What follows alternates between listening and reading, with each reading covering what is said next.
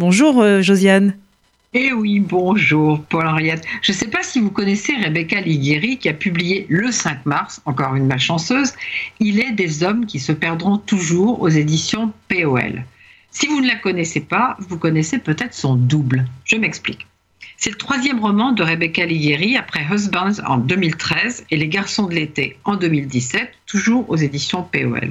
Mais chez le même éditeur, elle a publié depuis 1996 11 romans sous le nom de Emmanuel Bayamak Tam.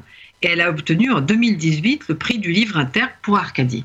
Alors, je ne connais pas du tout la raison de cette double identité, mais il se trouve que j'aime beaucoup les livres signés Rebecca Liguieri. Alors, Il est des hommes qui se perdront toujours, c'est un livre noir, un roman social, un roman d'apprentissage rude, car elle, le narrateur, habite une cité des quartiers nord de Marseille, justement, une cité fictive. Tout se passe entre les années 1980 et le début du 21e siècle, avec, comme il le dit, la fièvre mondiale du nouveau millénaire.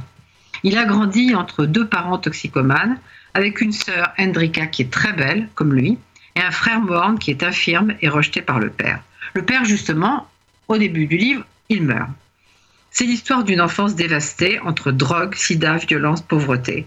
Ce Carrel, le narrateur, parfois se demande ce qu'il serait devenu s'il avait vécu ailleurs, dans un autre milieu, autrement. À côté de la cité, il y a un camp de gitans, avec ses rites, sa culture. C'est aussi, en effet, le roman de Marseille.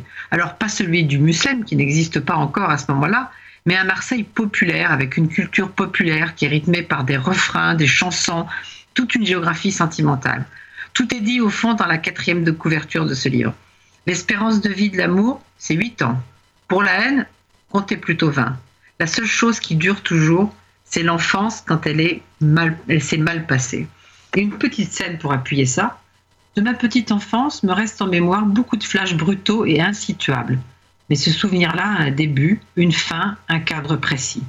C'est l'été. Le temps d'aller faire des courses, ma mère nous a laissés sous sa garde. Nous sommes dans une brasserie du Vieux-Port, le Soleil.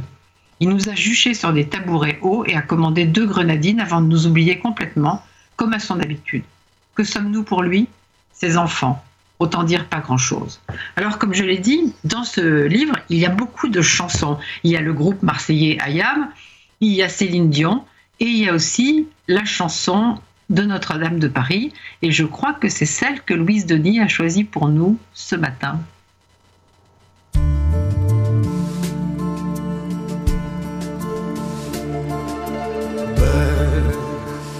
C'est un mot qu'on dirait inventé pour elle. Quand elle danse et qu'elle met son corps à jour, tel un oiseau qui étend ses ailes pour s'envoler. Alors je sens l'enfer s'ouvrir sous mes pieds. J'ai posé mes yeux sous sa robe de gitane à quoi me sert encore de prier Notre-Dame? Dieu est celui qui lui jettera la première pierre. Celui-là ne mérite pas d'être sur terre.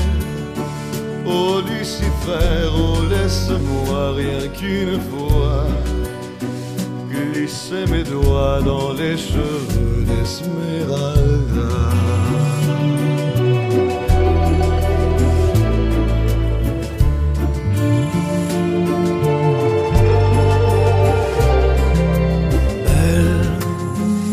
Le diable qui s'est incarné en elle pour détourner mes yeux du Dieu éternel qui a mis dans mon être ce désir charnel pour m'empêcher de regarder vers le ciel?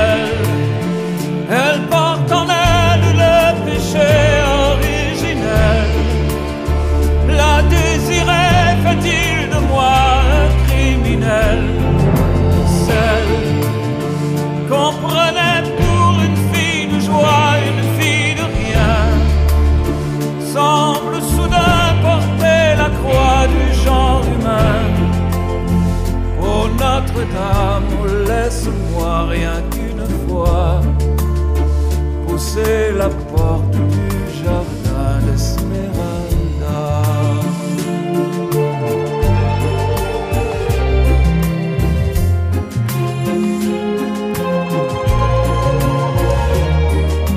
Belle, malgré ces grands yeux noirs qui vous ensorcellent, la demoiselle serait-elle encore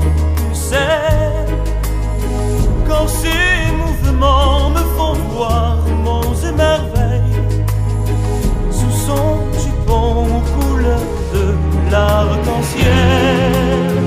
Ma dulcinée, laissez-moi vous être infidèle avant